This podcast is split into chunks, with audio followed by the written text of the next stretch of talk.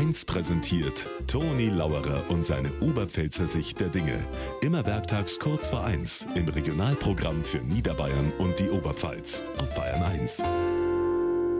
Gestern Schulbeginn für alle Schüler. Für manche natürlich ein ganz besonderer Schulbeginn, der erste Schultag.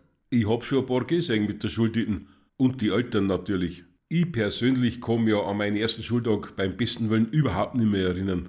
Aber kränkt mir an, weil am Foto habe ich Gummistiefel an. Erinnern kann ich mich noch an einen bläden Witz, der damals zum Thema erster Schultag verzählt worden ist. Opa fragt den Fritzl, und Fritzl, wie war der erste Schultag? Dann sagt der Fritzl, Schön, Opa, aber wir sind mir nicht ganz vierte, waren ich morgen wieder hin.